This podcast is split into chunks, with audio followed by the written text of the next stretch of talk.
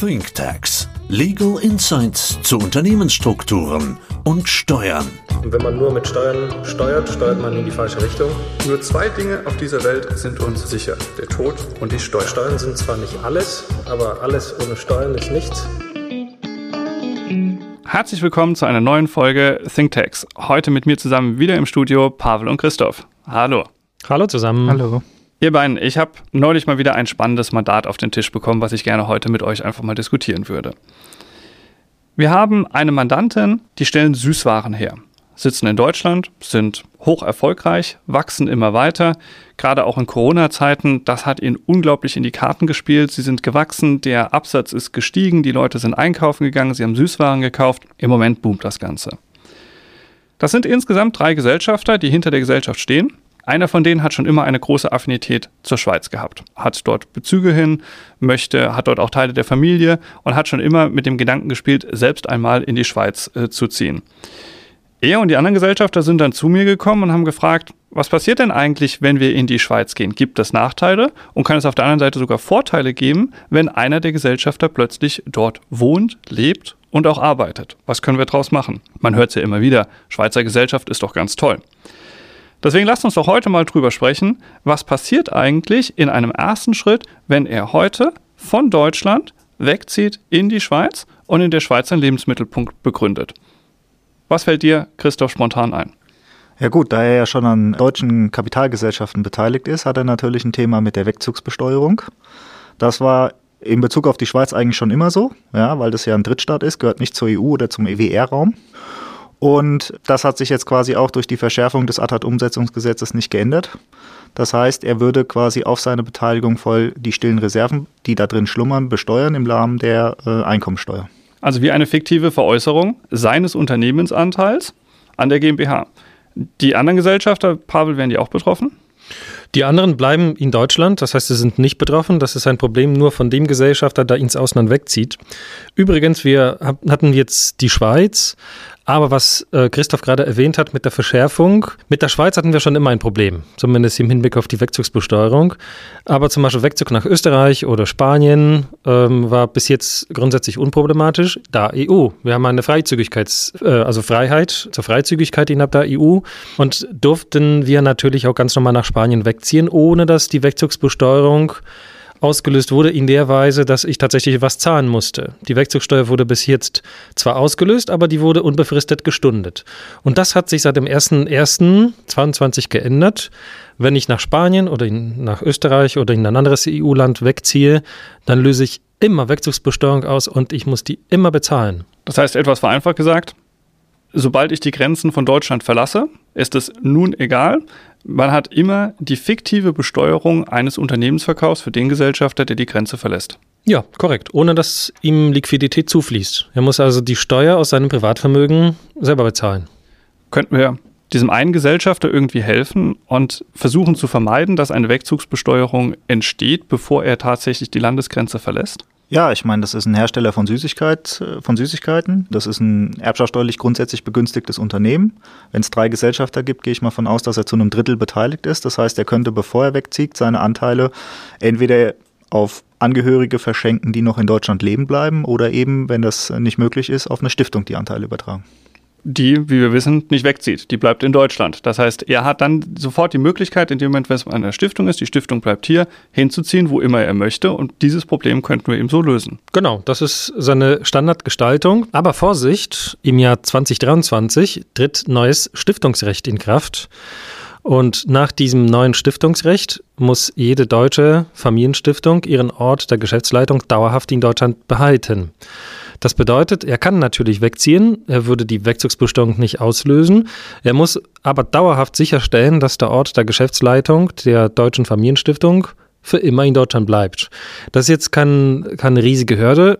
Er muss einfach vielleicht einmal, zweimal im Jahr nach Deutschland kommen und sich um die Stiftung kümmern, ein paar Beschlüsse fassen. Mehr macht seine Holding-Stiftung ähm, grundsätzlich nicht, deswegen ist das kein Thema, aber das muss man auf jeden Fall sicherstellen. Nicht, dass er äh, aus der Schweiz heraus irgendwelche Beschlüsse fasst. Das ist ein absolut wichtiger Punkt, weil erfahrungsgemäß, das sehen wir ja auch, in den ersten eins, zwei, drei Jahren macht man das noch und irgendwann kehrt der Schlendrian ein und man stellt sich hin und sagt, ach, den Beschluss kann ich doch auch kurz hier fassen. In Corona-Zeiten ist Reisen sowieso nicht so einfach, dann mache ich es aus der Schweiz heraus und zack, habe ich genau dieses Problem, das sich im Übrigen bei manchen Bundesländern heute schon stellt. Auch dort wird die Auffassung vertreten, dass nicht mal die Bundeslandsgrenze überschritten werden darf, was den Ort der tatsächlichen Geschäftsleitung angeht. So könnte man ihm helfen, um für ihn konkret das Thema Wegzugsbesteuerung zu vermeiden. Jetzt haben die Mandanten die Frage gestellt und haben gesagt, können wir nicht zusätzlich noch etwas Sinnvolles machen? Man hört ja immer Schweizer Gesellschaften und das Steuerregime in der Schweiz. Wenn er tatsächlich in die Schweiz verzieht und von dort aus arbeiten möchte, dort auch lebt und dort natürlich auch einkommensteuerpflichtig wird, haben wir eine Idee, was man den Jungs empfehlen könnte? Ja, Klassiker wäre eine Schweizer AG, die dann in der Schweiz ganz normal operativ tätig ist. Im Vergleich mit deutschen Kapitalgesellschaften ist natürlich die laufende Besteuerung deutlich günstiger. Und klar gibt es einige Kantone, die extra solche Investoren anlocken, wie Schwyz oder Zug. Ähm, da ist die laufende Besteuerung ähm, äh, bei solchen Kapitalgesellschaften ähm, im Vergleich zumindest mit einer deutschen Gesellschaft deutlich niedriger. Da sind wir bei vielleicht 12,5, 13 Prozent. Ähm, in teureren Kantonen sind wir bei 22 Prozent. Also wir erreichen nicht mal annähernd die deutsche äh, Belastungshöhe. Aber das heißt, je nachdem davon, wo es hingeht in der Schweiz, kann das absolut günstiger sein. Man hat also mehr Netto vom Brutto, wie es so schön heißt. Man hat mehr Geld, was man wieder anlegen kann. Warum macht das denn dann nicht jeder? Warum empfehlen wir denn nicht jedem Mandanten, der heute Gesellschaften betreibt und heute Betriebe hat, herzugehen und sagen, dann mach doch einfach eine Gesellschaft im Ausland. Wenn das niedriger besteuert wird, ist doch eine super Idee. Ja, das Problem ist, dass natürlich auch der Geschäftsführer für diese Schweizer Gesellschaft im Ausland sitzen muss. Ja. Die deutsche unbeschränkte Körperschaftssteuerpflicht, die für Aktiengesellschaften äh, zur Anwendung kommt, ähm, hat zwei Anknüpfungspunkte. Entweder den Sitz der Gesellschaft, der war hier unproblematisch in der Schweiz, aber eben auch den Ort der Geschäftsleitung. Und davon hängt es dann eben ab, wo der Geschäftsführer die Entscheidungen des täglichen Geschäftslebens trifft. Ja. Trifft der Geschäftsführer das in Deutschland, dann ist die AG in Deutschland unbeschränkt körperschaftssteuerpflichtig und dann hat man eigentlich mit Zitronen gehandelt. Ah, verstehe. Das ist also das gleiche Thema, was Pavel gerade auf Ebene der Stiftung angesprochen hat, dieser Ort der tatsächlichen Geschäftsleitung. Wenn sich der Ort der tatsächlichen Geschäftsleitung einer Schweizer Aktiengesellschaft tatsächlich in Deutschland befindet, sagst du, habe ich mit Zitronen gehandelt. Was würde dann passieren? Ja, sie unterliegt dann der ganz normalen deutschen Regelbesteuerung. Müsste man dann schauen, woher die Einkünfte kommen. Aber im Regelfall könnte man dann sagen, ich komme nicht mehr auf die niedrigeren Schweizer Steuersätze, sondern bin bei den deutschen Steuersätzen mit 15% Körperschaftssteuer und gegebenenfalls Gewerbesteuer. Okay, verstanden. Das heißt, man muss schon sicherstellen, wenn man eine ausländische Gesellschaft hat, dass der Ort der tatsächlichen Geschäftsleitung auch tatsächlich in dem Land, an dem Sitz ist, wo sich die Gesellschaft befindet, dann würde sie Vorteile bieten. Es gibt noch einen zweiten Punkt.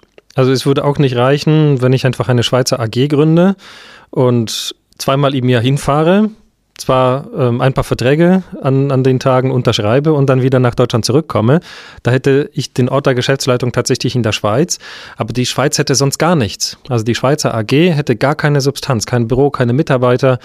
Und dann kann man sich durchaus auf den Standpunkt stellen, dass diese Gesellschaft ähm, steuerlich nicht anzuerkennen ist. Das ist einfach so eine zwischengeschaltete ähm, nur aus steuerlichen Gründen zwischengeschaltete Gesellschaft. Da gibt es sonst keinen einzigen Grund, warum ich die Schweizer Gesellschaft bräuchte.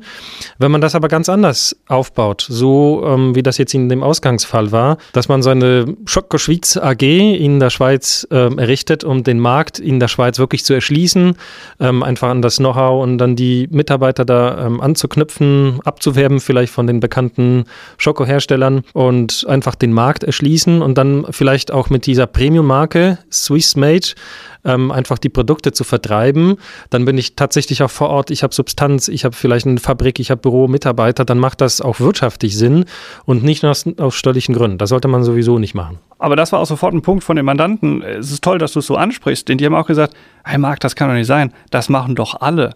Luxemburger Gesellschaften, Dubai Gesellschaften, das ist doch im Moment das, was alle machen. Das kann doch nicht euer Ernst sein. Aber es ist schon so, in Luxemburg kann ich mir natürlich Dienstleister einkaufen, die dort den Betrieb für mich führen. Dann habe ich die Geschäftsleitung in der Tat in Luxemburg. Wichtig ist, Pavel, du hast gesagt, die Substanz muss auch da sein. Und natürlich will ich den Geschäftsführer nicht alleine marschieren lassen. Ich will ihm Weisungen erteilen können. Ich will ihn in die Kette nehmen können und sagen können, was darf er denn eigentlich? Und je engmaschiger ich das mache und je mehr ich Weisungsbefugnisse habe, desto eher, so verstehe ich dich, wechselt dann gegebenenfalls auch wieder das Regime in das Land, wo derjenige sitzt, der die Kontrolle über die Geschäftsführung ausübt. Andere Länder wie Dubai verlangen überhaupt keine Steuern auf Einnahmen. Das ist komplett steuerfrei.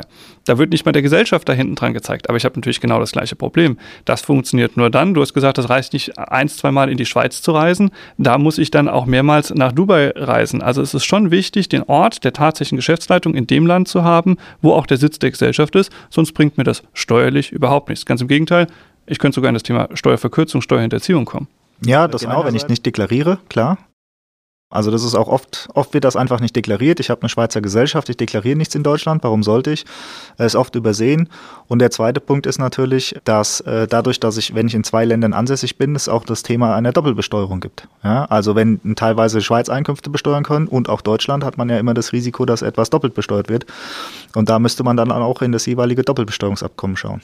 Und an diesem Punkt stutzen einige Mandanten, weil sie dann sagen, wir haben doch ein Doppelbesteuerungsabkommen und das soll gerade diese Problematik lösen.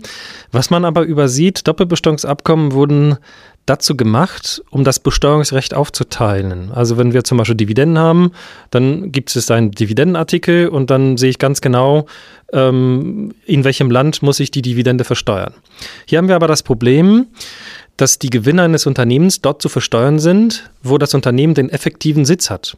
Und beide Länder, Deutschland und die Schweiz, können genau diesen Begriff unterschiedlich verstehen. Und das wird nicht in dem äh, Doppelbesteuerungsabkommen selber gelöst, sondern die beiden Länder müssen sich dann zusammensetzen und untereinander in einem sehr aufwendigen Verständigungsverfahren klären, wo ist nun mal der effektive Wohnsitz. Das kennen wir auch aus Deutschland. Zwei Finanzämter beurteilen denselben Sachverhalt unterschiedlich und das kann natürlich auch in beiden Ländern erst recht passieren. Und das ist diese effektive Doppelbesteuerung, die wird nicht durch das Doppelbesteuerungsabkommen direkt gelöst, sondern da gibt es ein extra Verständigungsverfahren, kostet Geld, dauert Zeit ganz klar, was ist gewollt? Man will kein Forum-Shopping. Man soll sich nicht das steuergünstigste Land aussuchen und äh, versuchen, Steuern im Ausland zu sparen, aber tatsächlich in Deutschland leben.